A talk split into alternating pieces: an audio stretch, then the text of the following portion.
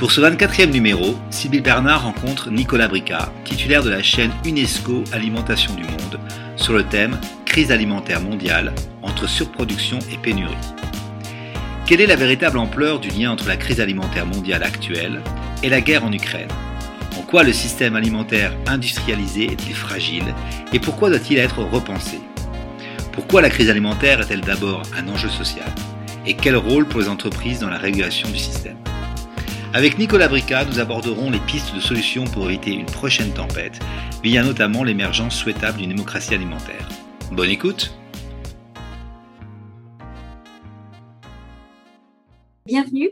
Euh, bienvenue à ce 24, cette 24e édition euh, des Dialogues MR21. Merci de, votre présence parmi nous ce soir. Je suis ravie euh, d'accueillir aujourd'hui Nicolas Bricas. Merci d'avoir accepté notre invitation. Merci à vous. Nicolas Bricas, vous êtes expert en socio-économie des systèmes alimentaires et chercheur au CIRAD, organisme français de recherche agronomique et de coopération internationale. Vous êtes directeur de la chaire UNESCO sur les systèmes alimentaires mondiaux et vous êtes également membre de l'International Panel of Experts on Sustainable Food Systems. Pour ceux qui sont là ce soir pour la première fois et qui ne nous connaissent pas encore, le réseau MR21 est une association qui a été créée en 2016 et qui réunit des responsables venant d'horizons différents entreprises, institutions publiques, associations, euh, tous engagés pour développer des pratiques de management durable dans l'organisation. Nous avons imaginé ces dialogues au sein du réseau MR21 pour mobiliser les acteurs économiques et la société civile et offrir un espace d'échange et de réflexion en commun. Alors ce soir, notre dialogue se déroulera en deux temps. Nous échangerons tout d'abord avec notre invité pendant les 30 premières minutes, puis euh, dans un deuxième temps, la deuxième demi-heure sera un échange avec les participants. Et vous pouvez déjà, euh, pour ceux qui sont habitués, le savent, partager vos questions euh, dans le chat puisque c'est sur Zoom. Donc vous avez une petite fenêtre que vous pouvez ouvrir et poser déjà vos questions et on commencera à les poser donc vers 7 heures. Nicolas Bricas, vous avez publié le 28 juin dernier une tribune dans le journal Le Monde, dans laquelle vous, vous, indiquez que l'origine de la crise alimentaire n'est pas la guerre en Ukraine, mais bien la fragilité d'un système industrialisé. Quelques mois auparavant, vous aviez sur ce même thème co-signé une tribune dans le même journal avec plus de 800 autres scientifiques pour élever votre voix contre le discours ambiant qui laisse à penser que certains pays court à la famine en raison du conflit en Ukraine et qu'il serait souhaitable de redonner la priorité à la croissance de la production agricole en Europe. Alors tout d'abord, j'aimerais que vous nous expliquiez, euh, Nicolas Bricas, ce que vous entendez par système alimentaire industrialisé, en quoi est-il fragile et pourquoi il doit être repensé?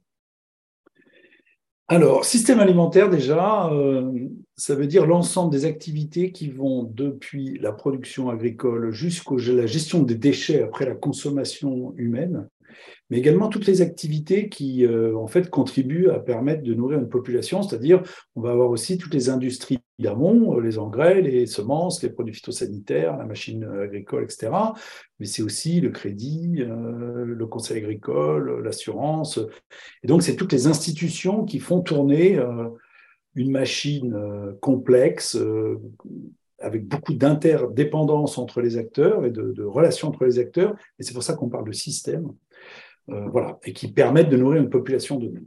Alors, quand on, quand on dit industrialiser, euh, ça veut dire qu'on rend compte du fait que euh, ce système alimentaire, il s'est profondément modifié à partir du 19e siècle avec la découverte des ressources fossiles, et en particulier la grande ressource fossile qui est l'énergie fossile, c'est-à-dire la découverte du charbon, l'exploitation du charbon, puis ensuite du pétrole et du gaz, et puis enfin, maintenant, de l'uranium, euh, éventuellement de quelques, quelques autres terres rares qui permettent de, de, fournir de l'énergie euh, solaire.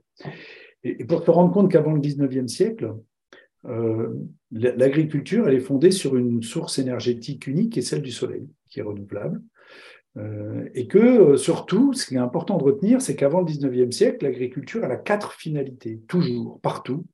C'est de produire effectivement de la nourriture, c'est de produire de l'énergie, elle produit du bois, pour, le, pour la cuisson, euh, elle produit du bois énergie, donc, elle produit de l'huile pour s'éclairer, euh, et elle produit surtout beaucoup d'animaux pour nous transporter et faire de la force de travail. Deuxième fonction de l'agriculture, production d'énergie. Troisième fonction, elle produit du matériau. Elle produit du bois d'œuvre, elle produit de la paille, euh, elle produit de la fibre, elle produit de la corne, elle produit donc beaucoup de... La biomasse produit une grande quantité de nos mat des matériaux qui vont permettre de construire les maisons. Euh, on va mélanger le bois avec la terre, etc. Et puis enfin, la quatrième source de production de l'agriculture, c'est de produire des fertilisants. Elle produit des légumineuses pour fixer l'azote de l'air et, les mettre dans le sol. Elle produit des animaux. Les animaux, euh, on les met sur les zones de parcours et puis ensuite, euh, ils viennent mettre leur déjection sur, la, sur les parcelles. Et avec ça, euh, ça, fertilise, euh, fertilise l'agriculture, enfin ça fertilise les champs. Quatre fonctions. Et la révolution industrielle, la découverte des énergies fossiles et des ressources minières, notamment pour la, fertilisation, vont affranchir l'agriculture de trois fonctions. Euh, la fonction de produire des fertilisants, la fonction de produire de l'énergie et la fonction de produire des matériaux. Il va juste rester les fibres et un peu de bois d'œuvre. Et ça veut dire que toute l'agriculture va être consacrée à l'alimentation. Et ça va du coup permettre l'explosion de la production alimentaire à partir du 19e siècle et surtout après la Seconde Guerre mondiale, quand l'industrialisation de l'agriculture va s'étendre euh, et qu'elle va du coup euh, conduire à l'arrivée de l'industrie chimique euh, et va conduire à, aux biotechnologies. On va, on va concevoir les, variétés pour répondre à cette industrie chimique. Et c'est ça qui va faire exploser la productivité du travail et la productivité de la terre. La quantité d'aliments produits par, par agriculteur et la quantité d'aliments produits par hectare, par surface agricole. Et ça va permettre de réduire considérablement, le nombre d'agriculteurs et de dégager de la main-d'œuvre pour l'industrie et les services. Si on fait ce qu'on fait aujourd'hui, c'est grâce à ce système industrialisé, parce qu'on a utilisé une ressource non renouvelable, qui est l'énergie et qui sont les fertilisants euh, miniers. Euh, sauf que ça a des externalités environnementales, sanitaires et sociales qui sont aujourd'hui, dont on s'en rend compte, effroyablement coûteuses.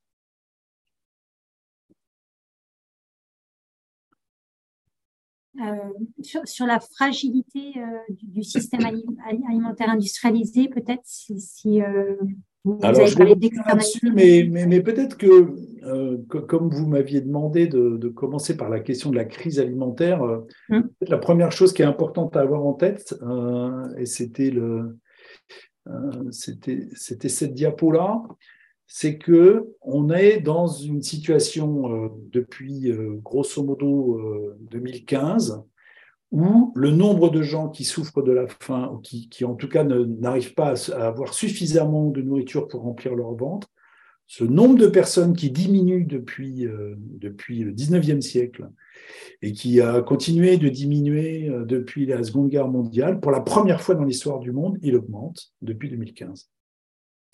Il n'augmente pas du tout parce qu'on manque de nourriture, euh, parce qu'on est en surproduction alimentaire, on va le voir.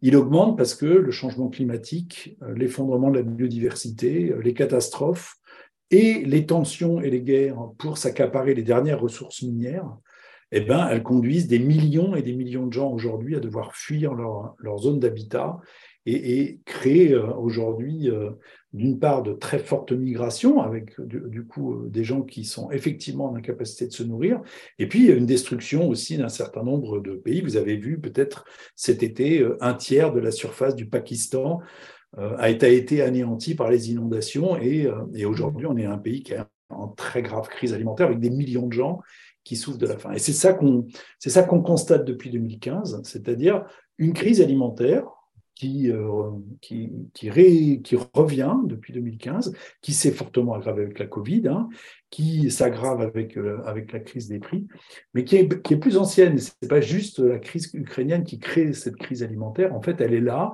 et elle est d'abord le, résultat de, la dégradation de l'environnement et, de, et des tensions euh, sociales et politiques. Alors, évidemment, la, crise, la flambée des prix qu'on a connu, euh, euh, non pas avec la guerre en Ukraine, hein, mais déjà qui a commencé avec la reprise Covid plus d'un an avant, et qu'on voit commencer à, remonter ici. Hein, je ne sais pas si vous sur, mon, sur l'écran ce que je montre, mais ça, c'est la guerre en Ukraine. la, crise, euh, la, remontée des prix du pétrole, elle est antérieure, et de même que la remontée du prix des engrais, elle est antérieure, et de même que la remontée du prix des céréales, elle est antérieure, mais elle flambe effectivement avec la guerre en Ukraine, et de même que, les huiles. Donc, on est sur une tendance à la hausse des prix internationaux, une flambée qui arrive avec la guerre. Je vous rappelle, ça commence en janvier et ça s'arrête mi-mai. Hein. Mi-mai, tout redescend. Euh, et depuis, ça reste à, des niveaux élevés, mais euh, on n'est pas juste sur une affaire ukrainienne. On est bien sur une tendance à. on s'est rendu compte avec cette crise qu'on est extrêmement dépendant du pétrole, euh, que du coup, le, prix de l'engrais, en particulier de l'engrais azoté, eh ben, si l'urée, ce qu'on appelle l'urée qui est sur la courbe bleue, là, c'est uniquement du. Enfin, 99% du prix de l'urée, c'est du gaz, hein, c'est le prix du gaz, parce que l'urée, c'est l'azote de l'air qui, par un procédé chimique très consommateur d'énergie, permet de le transformer en poudre. Et donc, euh, voilà, c'est une affaire déjà plus ancienne, et, on s'est rendu compte que le système industriel, en fait, il nous avait rendu très dépendants de ce, de ce type de produit. Donc, euh, donc, qu'est-ce qui, qu'est-ce qui comment ça se traduit? Alors, notamment la crise ukrainienne avec la flambée du prix du blé. Euh, effectivement, elle va concerner quelques pays euh, qui sont de gros consommateurs de blé, mais qui l'importent quasi totalement. D'abord l'Égypte, le Maroc, le Yémen, avec les, les, les populations, c'est 300 millions de gens qui effectivement vivent dans des pays qui sont très dépendants des importations de blé. Ça ne concerne pas l'Afrique subsaharienne, il hein, ne faut jamais l'oublier. L'Afrique subsaharienne consomme très peu de blé. Elle en consomme un peu au petit déjeuner ou sous forme de beignet, mais elle consomme d'abord du riz, elle consomme du manioc, du maïs, de l'igname, du mil et du sorgho, mais finalement très peu de blé. Euh, mais cette crise, euh, qui s'accompagne en même temps de l'augmentation du prix du pétrole et du gaz, elle affecte par contre la majorité de la population. Euh, l'augmentation des prix alimentaires en France, hein, c'est 12%, lié à l'augmentation des prix de, l'énergie essentiellement. 12% euh, depuis un an. Euh, bon, 60% euh, pour les huiles, hein, quand même, donc selon les produits, mais en moyenne, on est à, on est à 12%. Et vous avez peut-être entendu que, effectivement, on a une explosion du nombre de gens qui se retrouvent en insécurité alimentaire, c'est-à-dire avec une incapacité à, pouvoir nourrir correctement la famille, et, qui nous montre que la crise alimentaire, elle est d'abord un enjeu social, un enjeu économique, un enjeu lié aux disparités, avant d'être un enjeu productif. Et si je dis ça, c'est parce que voilà la courbe de la production alimentaire par habitant, par continent. Euh, tous les aliments les transforment en calories pour avoir une, unité de mesure, donc en, unité énergétique. Pour satisfaire nos besoins, euh, vous et moi, nous consommons aujourd'hui actuellement plutôt autour de 2000 calories, entre 1800 et 2200. La FAO, l'Organisation des Nations Unies pour l'agriculture, nous dit euh, au-delà de 2500, si un pays arrive à avoir plus de 2500 kilocalories, il a suffisamment de nourriture pour nourrir sa population. Après, il faut bien la répartir. Mais en moyenne, ça veut dire qu'il n'est pas en manque. Et vous voyez qu'à l'échelle mondiale, si je regarde la grosse courbe bleue, c'est le monde. On a dépassé depuis les années 80 ce seuil de 2500 quelques continents, effectivement, euh, l'Asie qui était en dessous jusqu'au milieu des années 90 et l'Afrique qui était en dessous jusque dans les années 2000, aujourd'hui dépasse. Ça veut dire qu'on n'est pas dans un monde qui manque globalement de nourriture. On est dans un monde d'abondance, on a une surproduction alimentaire depuis les années 80 à l'échelle globale et maintenant à peu près partout. Et n'oublions pas une chose, 40% des céréales produites dans le monde partent en alimentation animale. Donc, on est, si je comptais en plus qu'on pourrait utiliser ces céréales pour nourrir des gens, c'est-à-dire qu'on arrêterait de donner des céréales aux animaux, on leur donnerait juste de l'herbe, on mettrait uniquement les animaux à l'herbe, ça ferait moins d'animaux, ça ferait la viande plus chère, mais ça veut dire qu'on a largement de quoi nourrir 10 milliards d'habitants, à condition effectivement bah, de consommer moins de produits animaux. Ça, c'est toutes les, toutes les, statistiques et les, projections nous, le montrent. Alors, ce qui est intéressant, c'est de voir qu'on si, on a réussi à faire ça, c'est parce qu'on a priorisé l'idée que euh, l'alimentation, c'était d'abord fournir de la calorie, fournir de l'énergie, fournir suffisamment de nourriture. Et donc, on a mis en œuvre une politique euh, et une, industrialisation qui a d'abord visé euh, la, quantité. On est vraiment au départ dans une idée, il faut produire plus pour nourrir le monde, et c'est normal. Vous avez vu la courbe, beaucoup de pays, et, globalement la planète est en dessous des 2500. Et donc c'est assez normal de mettre ça en route. Sauf que euh, bah, aujourd'hui, on est en surproduction. Aujourd'hui, on a beaucoup de surpoids et d'obésité. C'est la, grande pathologie mondiale, enfin, le grand facteur de risque de pathologie euh, mondiale. Et maintenant, on découvre que l'alimentation, d'un point de vue de sa relation avec la santé, est quand même plus compliquée que simplement les calories, avoir suffisamment, que euh, les micronutriments, les vitamines, les minéraux, c'est très important, que la toxicité des aliments eh ben, du coup, elle a, euh, elle a une grande influence sur notre santé. On découvre ce, que ça, ce qui s'appelle les effets matrices, c'est-à-dire le fait que euh, un aliment, c'est pas juste une juxtaposition de nutriments, ce sont dans, dans les aliments euh, bruts des choses qui se tiennent ensemble. Et quand on les compare aux aliments dits ultra transformés, où on a tout fractionné, on a remis ça ensemble avec des gommes et des liants, en fait, ça n'a pas du tout le même comportement et que ça pose aujourd'hui de gros problèmes de santé publique. On a découvert toutes les questions d'équilibre, de diversité, de, chrononutrition, c'est-à-dire euh, selon les rythmes auxquels on mange, ça n'a pas du tout les mêmes effets. Et puis enfin, les deux révolutions qui, arrivent, la, prise de conscience qu'on a un animal dans le ventre qui s'appelle le microbiote et qu'il faut négocier avec cet animal euh, sa santé pour qu'il assure la nôtre. Et puis tous les phénomènes d'épigénétique, c'est-à-dire le fait que ce qu'on mange se traduit dans l'activation de certains gènes, se transmet à nos enfants. Et, du coup, c'est la, très forte influence de, notre alimentation sur l'activation de notre génome. Tout ça euh, conduit à une vision beaucoup plus complexe de l'alimentation la, qui fait que bah, les enjeux de la façon dont on transforme les aliments, la façon dont on euh, les consomme euh, et les rythmes auxquels on les consomme comptent beaucoup plus que simplement remplir notre corps de réservoirs de calories, protéines, vitamines, qui était la vision, on va dire, 20e siècle de la, de la nutrition. Aujourd'hui, la nutrition est en train de, de, comprendre que c'est pas juste produire des calories qui comptent, c'est beaucoup, beaucoup plus compliqué que ça.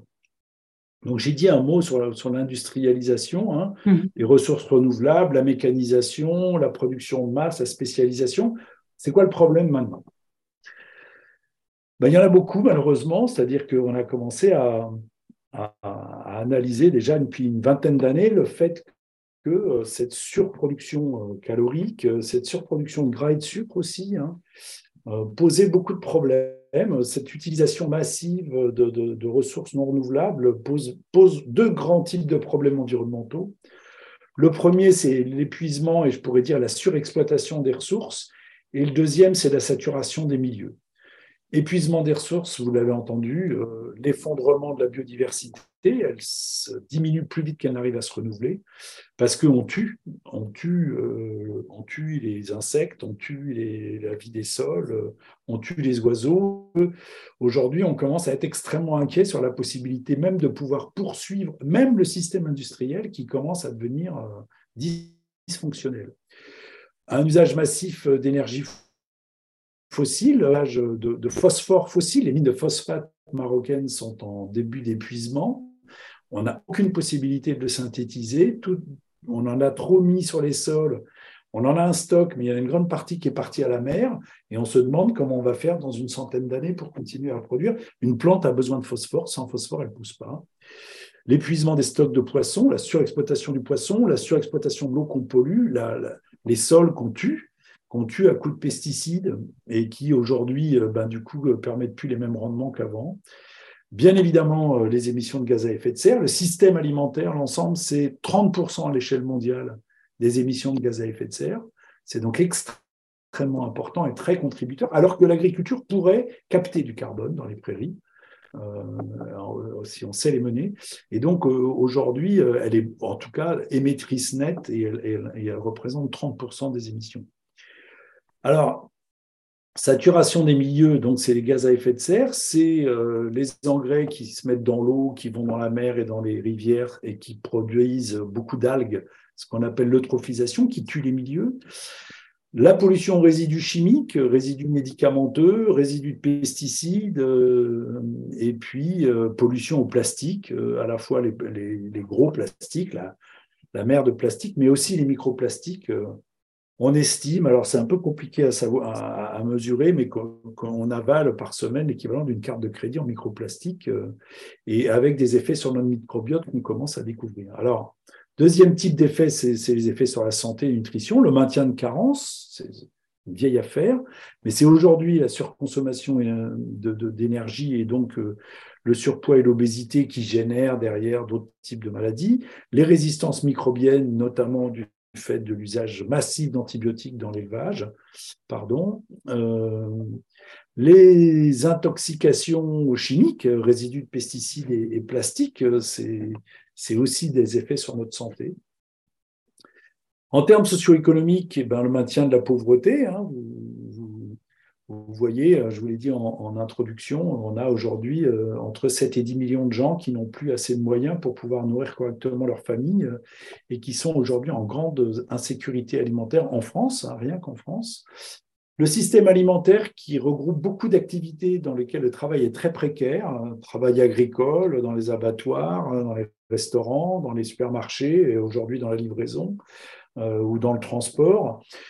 Et puis, une très grande inéquité. Euh, les plus vulnérables aujourd'hui d'un point de vue alimentaire sont les producteurs d'aliments, sont les agriculteurs, avec euh, désormais une rémunération euh, dans les chaînes alimentaires qui s'accumule en aval des filières hein, vers la transformation et la distribution, et aujourd'hui dans le numérique, et, rémunère toujours aussi mal les, producteurs. Et puis, d'un point de vue, d'un point de vue résilience des entreprises, le constat maintenant généralisé sur le fait qu'on rentre dans une période qui va durer d'instabilité des prix, de très grandes fluctuations de prix, parce qu'on est sur des systèmes à flux très tendus, parce qu'on a plus de crises et que les crises sont plus graves, des crises à la fois politiques, économiques, sanitaires euh, ou environnementales, bien sûr. Mmh. Et puis enfin, problème de gouvernance, des pouvoirs qui sont très concentrés dans les mains de quelques acteurs et qui pilotent grosso modo le système alimentaire sur lequel euh, finalement les citoyens et même les États ont perdu une partie de, capacité de régulation, la très grande opacité de ces acteurs et l'impunité aussi de ces acteurs qui, on le sait, euh, ont créé des dégâts environnementaux, des externalités, comme on dit, mais qui euh, ne rendront pas de, compte de ce point de vue. Donc ça, c'est le constat à peu près consensuel des scientifiques depuis une vingtaine d'années sur les limites de ce système alimentaire et qui, euh, qui finalement euh, donne un avenir relativement sombre si on continue dans le, dans le business as usual. Euh, mais vous êtes bien placé pour euh, avoir compris ça, si j'ai bien compris, mm. avec le groupe que vous représentez. Et donc, face à ça, on a beaucoup de gens qui essaient d'inventer autre chose, qui essayent d'innover. Alors, on, parle d'innovation sociale parce que ça vient beaucoup de la société civile, beaucoup des citoyens, des, des petits entrepreneurs et euh, dans tous les domaines, hein, alors j'en ai mis comme ça un certain nombre, euh, les semences paysannes pour lutter contre la mainmise des grandes, des grandes entreprises de la semence, euh, la cessation de l'usage des emballages pour, pour aller vers du zéro déchet, la réduction de la consommation, la frugalité et l'économie circulaire et le recyclage, des choses nouvelles qui s'inventent pour essayer de rendre solidaires les territoires urbains et les territoires ruraux, hein, pour pour passer des contrats de, réciprocité et de solidarité avec nos territoires nourriciers, bien évidemment l'ESS, euh, l'arrivée de la triple compta, euh, je vais en reparler rapidement, euh, les, formes de démocratie alimentaire avec les conseils citoyens d'alimentation ou les supermarchés coopératifs qui sont également des formes de, démocratie alimentaire, des nouvelles formes de production agricole comme l'agriculture biologique ou bien la permaculture euh, ou d'autres formes d'agroécologie qui, euh, qui explorent en fait des moyens d'être, euh, de tenir compte des enjeux environnementaux et sociaux. Les SPG, les systèmes participatifs de garantie à l'opposé des systèmes de garantie par tierce partie, les circuits courts, le commerce équitable, la réduction de la consommation de viande, flexitarisme ou végétarisme. Voilà, il y a mm. beaucoup de choses. C'est des milliers d'initiatives mm. locales qui sont en train, euh, on pourrait dire, d'essayer de, bon, de faire des preuves de possible, de, de, faire la preuve que techniquement, que économiquement, on peut essayer de le faire autrement. On peut essayer de produire, commercialiser, consommer autrement, gérer ses déchets autrement. Euh, avoir des nouvelles formes de solidarité alimentaire plutôt que, l'aide alimentaire qui, n'est jamais que la, redistribution des surplus des invendus de supermarchés, et puis des formes de gouvernance plus inclusives, plus participatives, plus décentralisées autour notamment des conseils citoyens d'alimentation. Ça, c'est vraiment ce qui se passe dans la société civile, euh, qui, bouillonne de partout, on pourrait dire, euh, et qui me semble intéressant de regarder. Mais les entreprises font des choses aussi. Euh, face à quoi? À une réglementation qui, finalement, maintenant, depuis une dizaine d'années, est en train de se durcir, on le voit partout. Après avoir laissé les entreprises avoir plutôt des démarches volontaires, on voit un durcissement à nouveau de la réglementation euh, sur le marketing auprès des enfants, la taxation du sucre, l'étiquetage nutritionnel, peut-être demain l'étiquetage environnemental. Il y a les entreprises résistent par rapport à ça, ça les embête parce que ça les contraint, mais quand même, le mouvement de fond, et c'est les entreprises elles-mêmes qui le montrent, euh, c'est que la réglementation est en train de se durcir.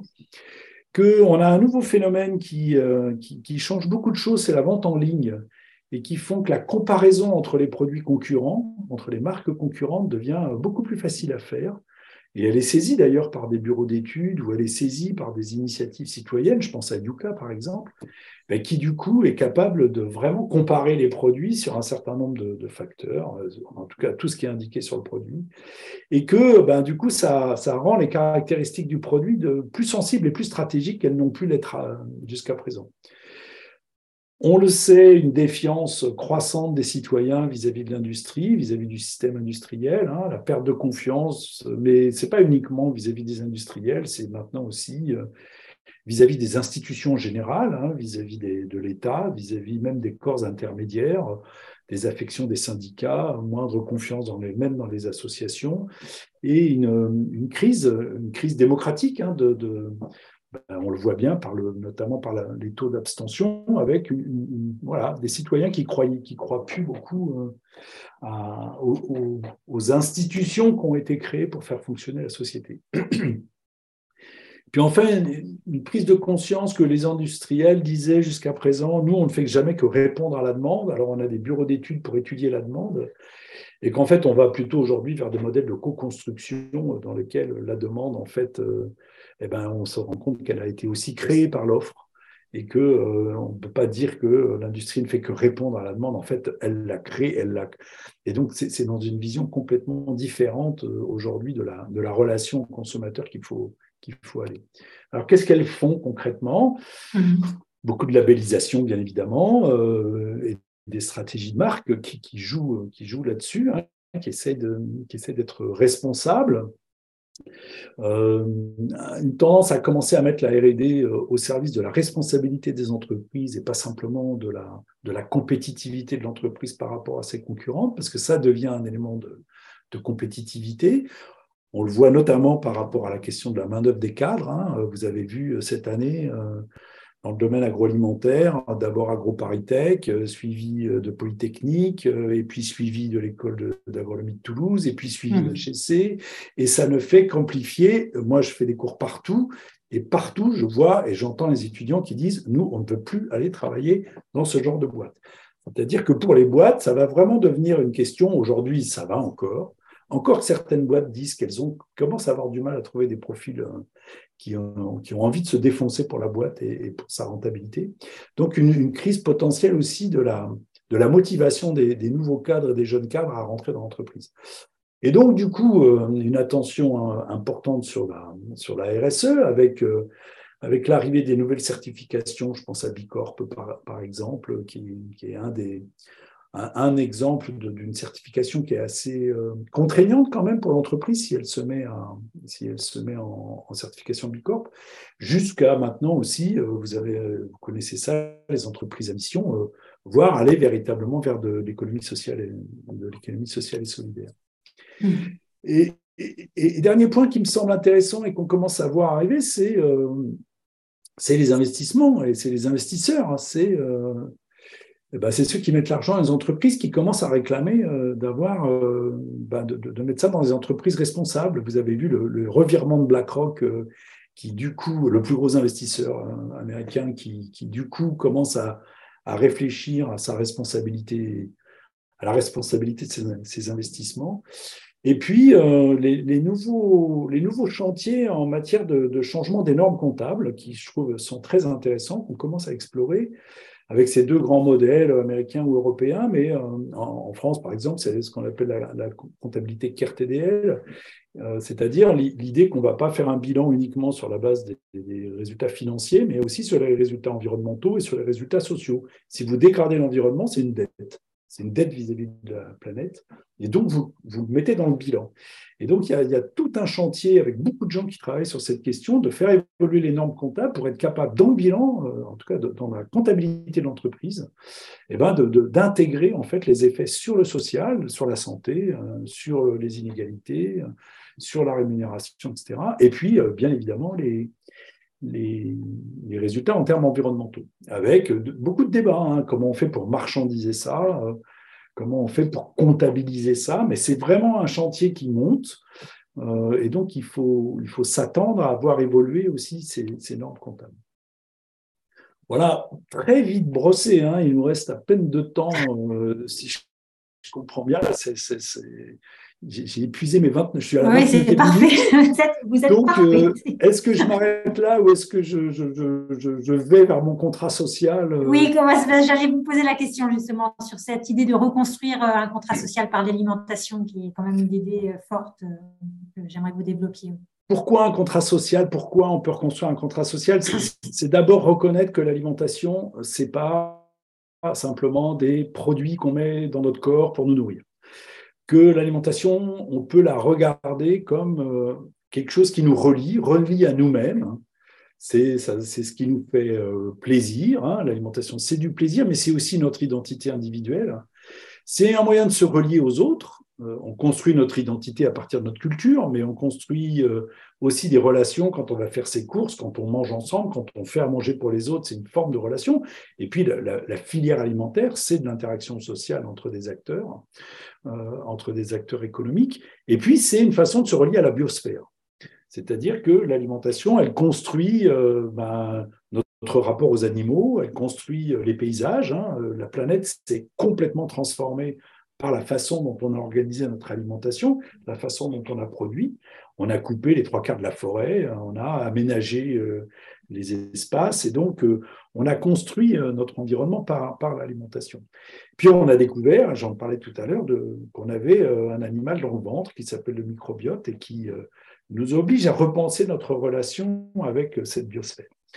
Et donc, si on considère que l'alimentation, c'est tout ça à la fois, hein, c'est du plaisir, de l'identité, du lien social, de l'économie, de l'environnement et, de la santé, alors on peut du coup se dire qu'on peut repenser l'alimentation euh, on peut repenser le monde par l'alimentation, c'est-à-dire que repenser notre alimentation, c'est une façon de repenser le monde, repenser nos relations à nous-mêmes, aux autres et, à la biosphère. Et pour faire ça, euh, eh ben, ça veut dire quoi? Alors il faut que j'aille vers, euh, vers la fin. Il nous faut de la démocratie alimentaire, c'est-à-dire que il faut qu'on arrive à reconstruire de la confiance entre euh, les mangeurs, les citoyens et le système alimentaire et les entreprises. Il faut arriver à, il faut arriver à, ce que les, mangeurs puissent reprendre du pouvoir euh, sur le système alimentaire, qu'ils qui puissent reprendre la main sur leur alimentation. Et, pour ça, ça veut dire rééquilibrer les rapports de force dans la gouvernance des systèmes alimentaires. Et ça, ça passe par quoi? Ben, Ça passe notamment par aujourd'hui des expériences de de conseils citoyens dans les quartiers euh, qui redéfinissent avec euh, les, autorités de la ville leur paysage alimentaire, qui expriment vers quel type d'alimentation ils veulent pour eux-mêmes et leurs enfants, et qui essaient de faire remonter des revendications politiques. L'alimentation revient dans le champ politique, mais elle est ressaisie par les citoyens, et c'est très intéressant de voir qu'aujourd'hui, on a 300 euh, villes dans le monde qui sont dotées de politiques alimentaires, ces politiques alimentaires, elles les co-construisent avec les citoyens, avec les habitants, euh, pour, euh, bah, du coup, construire un, autre type de système alimentaire, s'appuyant beaucoup sur les initiatives de la société civile dont j'ai parlé tout à l'heure, s'appuyant pas, à mon avis, encore assez sur les entreprises qui veulent véritablement faire évoluer, mais par exemple, eh ben, en Occitanie, nous, on a, beaucoup de micro-entreprises qui sont très intéressées à, discuter de ça, parce qu'elles comprennent que, comme elles le disent elles-mêmes, on va au mur on ne peut plus continuer comme ça. On est en train de perdre la confiance. Et ben, il faut qu'on bâtisse avec tout le monde et avec les citoyens ben, une nouvelle forme de contrat sur un nouveau type de système alimentaire.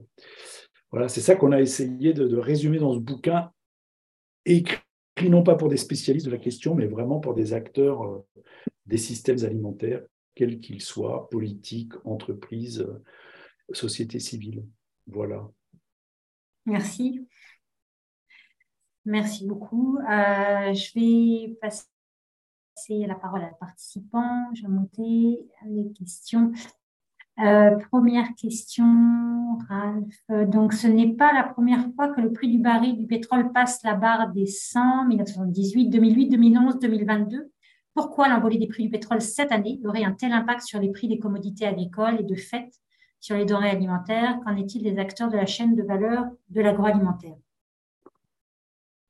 Effectivement, ce n'est pas la première fois que le prix du baril flambe, mais la dernière fois qu'il a flambé, c'était en 2008, il a fait flamber les prix alimentaires. Il a reflambé en 2010-11, il a refait flamber les prix alimentaires. Et, et là, il réaugmente depuis euh, un peu plus d'un an maintenant, et il fait augmenter les prix. Alors, on a en plus de ça une flambée liée à la crise ukrainienne, effectivement, euh, puisque euh, la crise ukrainienne aussi, elle a une conséquence, c'est que non seulement euh, elle a exacerbé l'augmentation du prix du pétrole qui était liée à la reprise post-Covid, mais elle s'est doublée. Donc, elle a exacerbé cette crise énergétique puisque la Russie et, l'Ukraine exportent du gaz, donc de l'énergie, mais la Russie et l'Ukraine exportent aussi des engrais. Et ces engrais, le surenchérissement du coût des engrais, vous avez vu les cours tout à l'heure, ils font augmenter aussi les prix de l'alimentation. Les acteurs de la chaîne de valeur agroalimentaire, de l'agroalimentaire, ont plutôt réduit leur marge, en tout cas dans la transformation, un petit peu moins dans la distribution, mais le, rapport que vous avez peut-être euh, vu qui est sorti la semaine dernière, le rapport euh, sénatoriale sur euh, quelle est l'origine de la hausse des prix alimentaires et des plus, alors on disait plus 10% euh, de septembre à septembre, on est à plus 12 de novembre à novembre, euh, disent très clairement, il n'y a, a, pas eu véritablement de spéculation en France sur les produits alimentaires. Les industries de transformation ont plutôt réduit leurs marges et la grande distribution a réduit un peu ses marges sur certains produits, l'a un peu augmenté sur d'autres. Par contre, de la spéculation, on en a eu quand même entre février et, mai, euh, au moment de la crise ukrainienne, mais sur les marchés internationaux. Euh, là, on a eu de la spéculation parce que les prix partaient à la, hausse et qu'il y a un grand nombre de spéculateurs sur les marchés financiers qui ont, mis, euh, misé sur l'augmentation des prix alimentaires, ce qui a créé une bulle qui a pété le 15 mai et qui, a, qui, a, vu les prix depuis redescendre.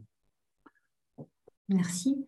Question d'Hélène. La gestion de l'agriculture via l'OMC peut-elle entraîner cette prise de conscience d'évolution dont vous parlez?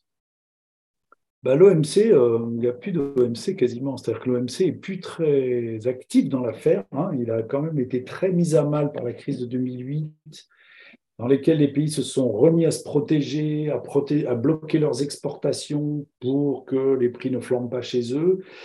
Donc, pour moi, ce n'est pas du côté de l'OMC que peut venir la, prise de conscience. On a eu une prise de conscience à l'échelle européenne par la, nouvelle présidente de la Commission européenne, Ursula von der Leyen, qui, euh, soucieuse d'essayer de raccrocher la jeunesse dans le projet européen, euh, a euh, proposé, vous, connaissez peut-être ça, c'est ce qu'on appelle le pacte vert, le Green Deal, mm. comme une politique très ambitieuse qui répond aux attentes de la jeunesse pour les raccrocher au projet européen.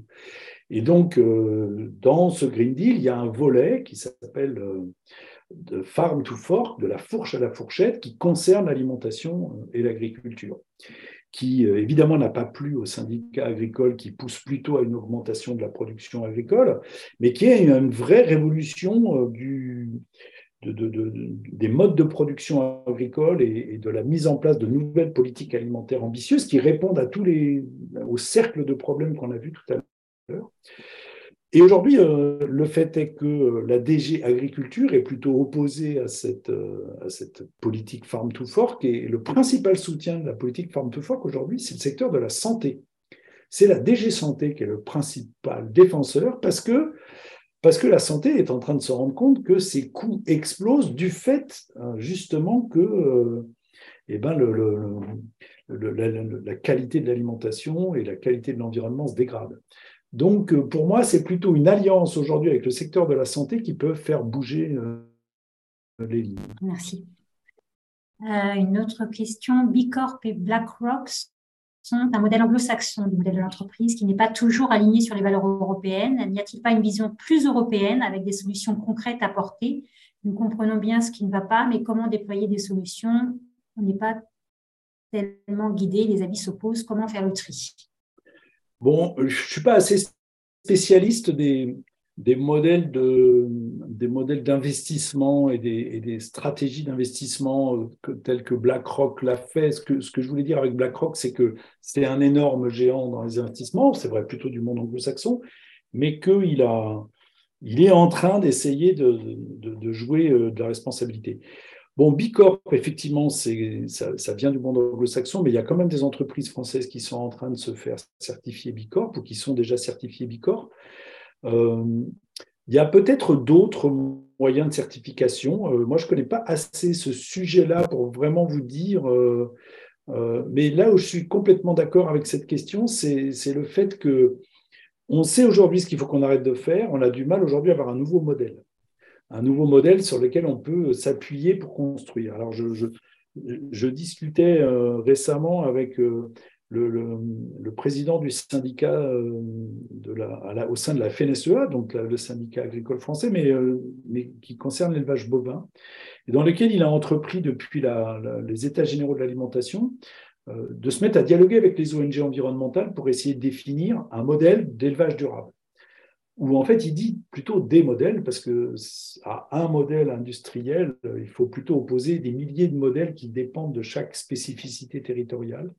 Et donc, euh, qui clamait comme vous euh, le fait qu'on a besoin de modèles, on a besoin de savoir vers quoi il faut aller pour euh, favoriser cette transition. Et c'est un vrai travail d'aller le construire avec les acteurs qui critiquent aujourd'hui, qui critiquent aujourd'hui les entreprises, ce qu'ils ont réussi à faire. Donc, euh, donc voilà, euh, oui, effectivement, on a besoin de modèles. La multiplication des innovations sociales que vous avez présentées sont envisageables pour des démocraties occidentales grâce à des politiques d'incitation. Dans les régions actuellement frappées par la crise alimentaire, Corne Afrique, Afghanistan, euh, sont dirigées par des régimes autoritaires, soit en plein conflit. Quelle est la faisabilité de ces actions? Comment les nourrir dans le contexte actuel?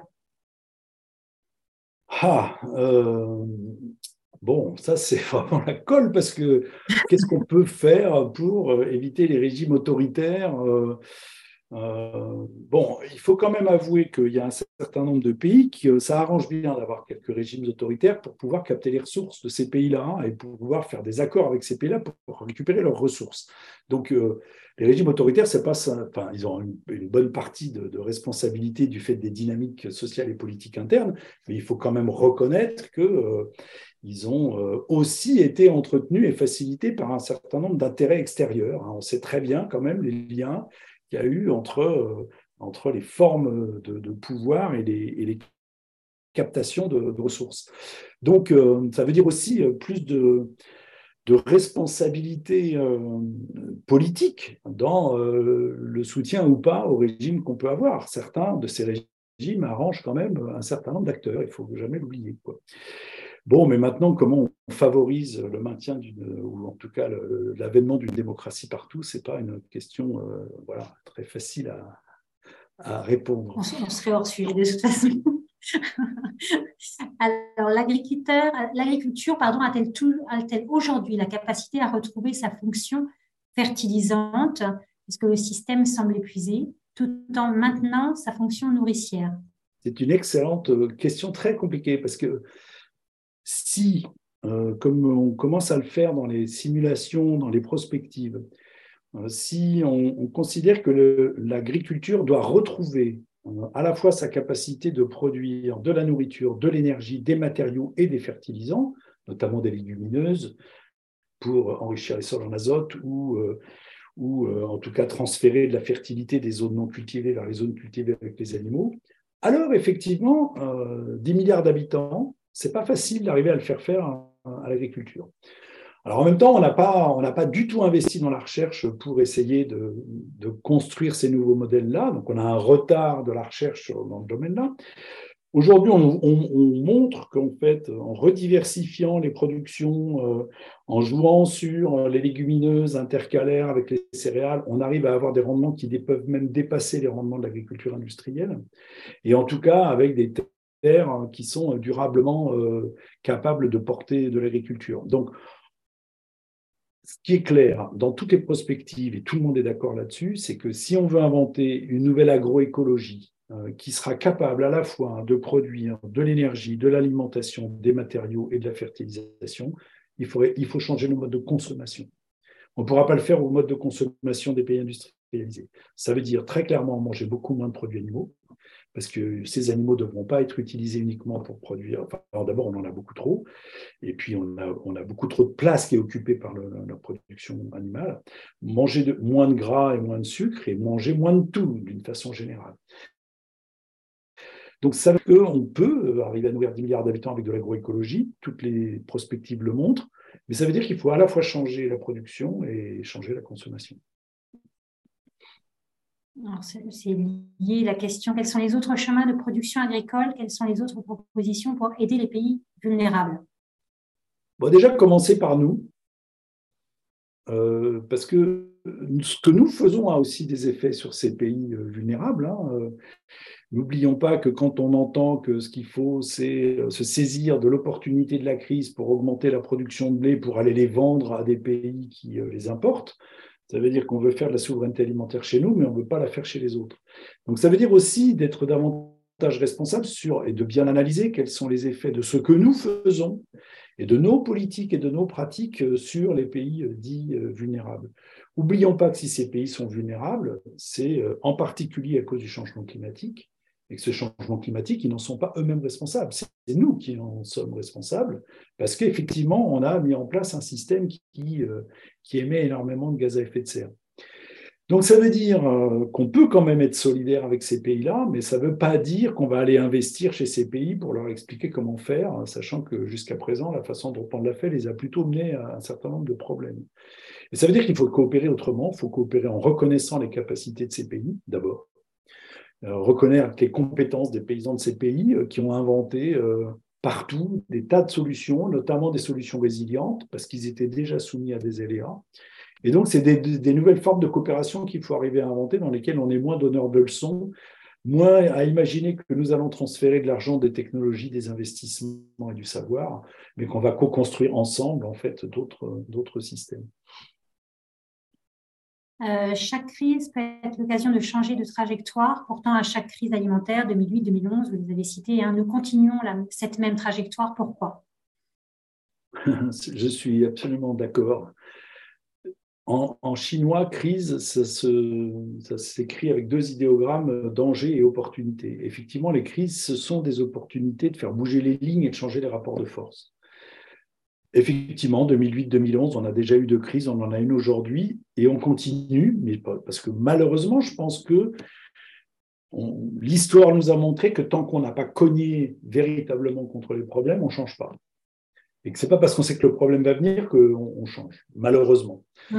Euh, et que donc, je pense qu'on n'a pas eu assez de mal. enfin oui, on peut dire malheureusement, on n'a pas assez de crises. Les crises ne sont pas assez fortes pour qu'elles nous poussent à véritablement changer, parce que le changement va se faire à la marge. C'est un changement fondamental qu'il nous faut.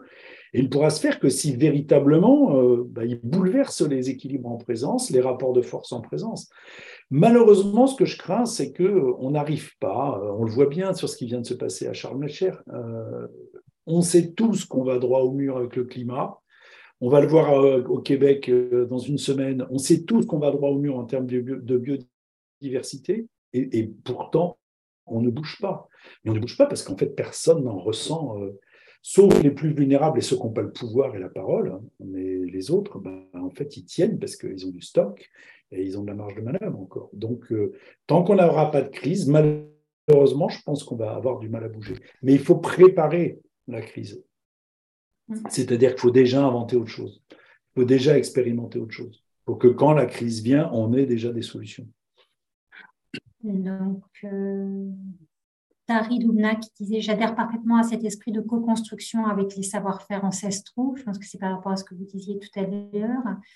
réaction aussi par rapport à ce que vous disiez, aussi parce que les crises ne touchent pas les personnes qui sont les plus impactées. 828 millions, 828 millions de personnes souffrent de la faim, mais pas dans le G20.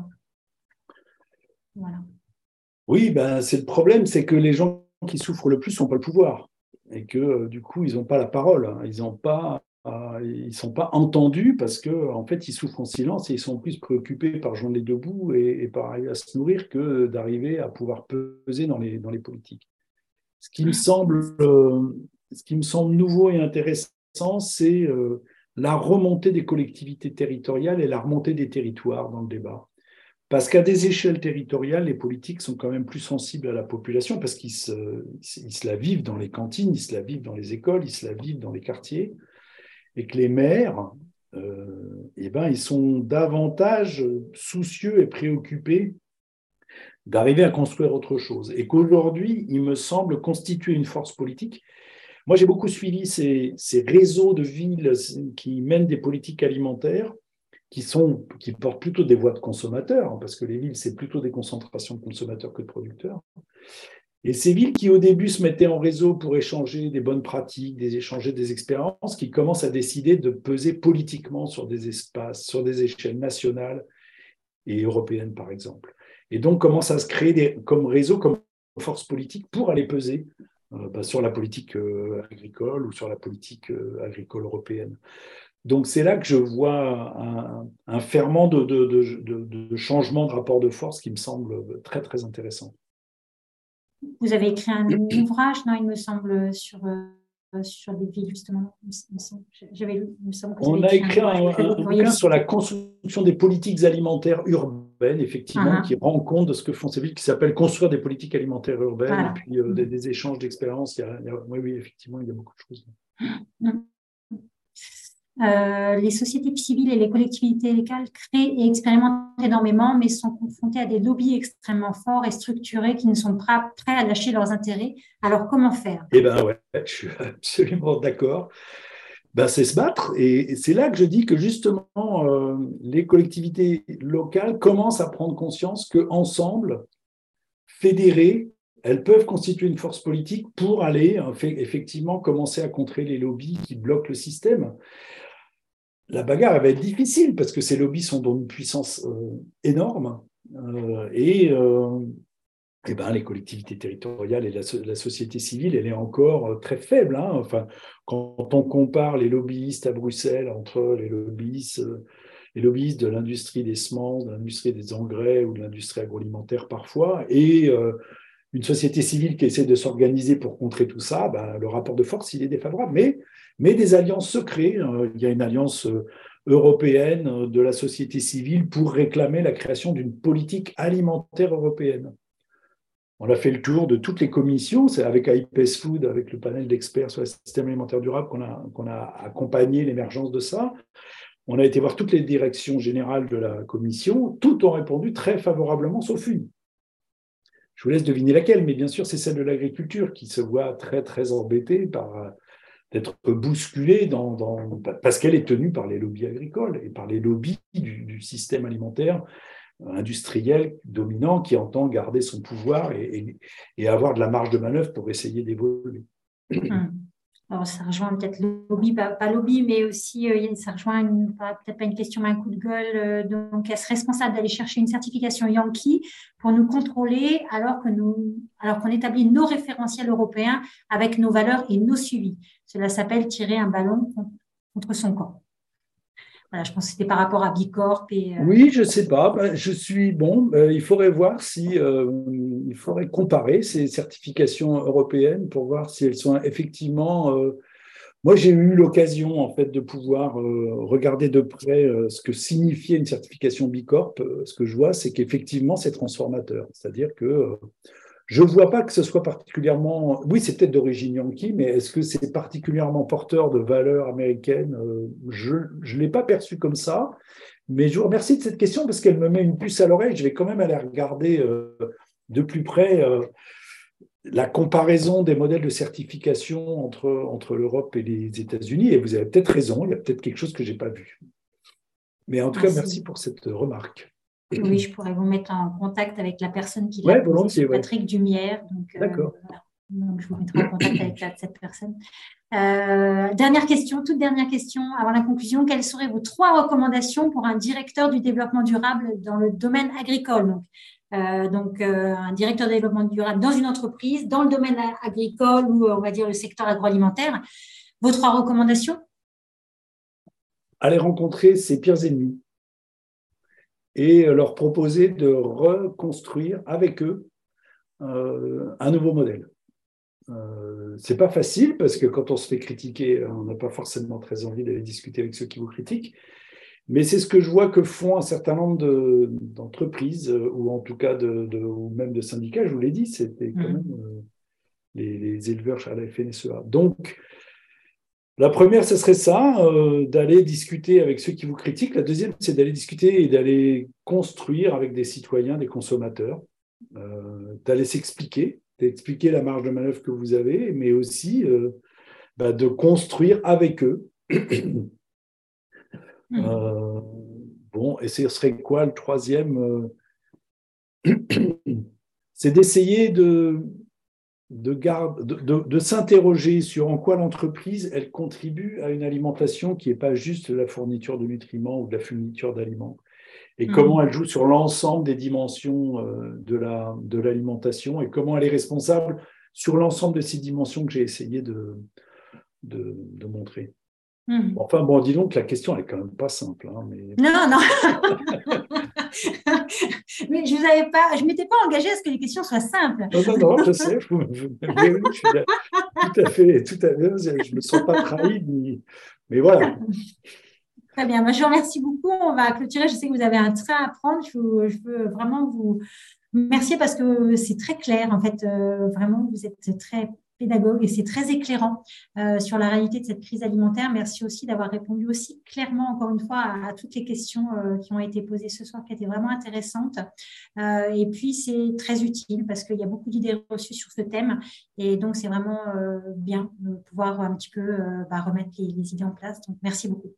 Je n'ai pas, dit juste une chose, c'est que le bouquin dont je vous ai parlé, qui permet d'aller plus loin, il est gratuit et en ligne sur le site de quoi C'était ce que j'allais dire. En fait, c'était conseiller à nos participants de de votre euh, dernière publication. parce que, donc, euh, voilà, comme c'est un podcast, et donc vous l'avez montré, mais je voudrais citer euh, donc le, titre, donc une écologie de l'alimentation aux éditions QUAE, et c'est disponible sur le site de la chaire de l'UNESCO, Alimentation du Monde, et sur le site du CIRAD également. L'ouvrage est disponible en téléchargement gratuitement. Donc c'est suffisamment rare pour le dire, et c'est un ouvrage qui regroupe aussi bien des essais d'experts que des exemples venant des quatre coins du monde donc vraiment pour un public, euh, aussi bien le grand public curieux euh, d'en savoir plus sur les questions d'alimentation durable que pour les professionnels. C'est vraiment un ouvrage, euh, en effet, je pense qu'il est, très important de, mentionner. Il a, été écrit pour des, il a été écrit pour les acteurs du système alimentaire et pas pour les scientifiques. Et donc, ce n'est pas un langage scientifique, même s'il y a beaucoup de références. Mhm. Il s'appuie sur de la science exclusivement, mais on a vraiment fait un très gros effort d'écriture pour être compréhensible par tout le monde.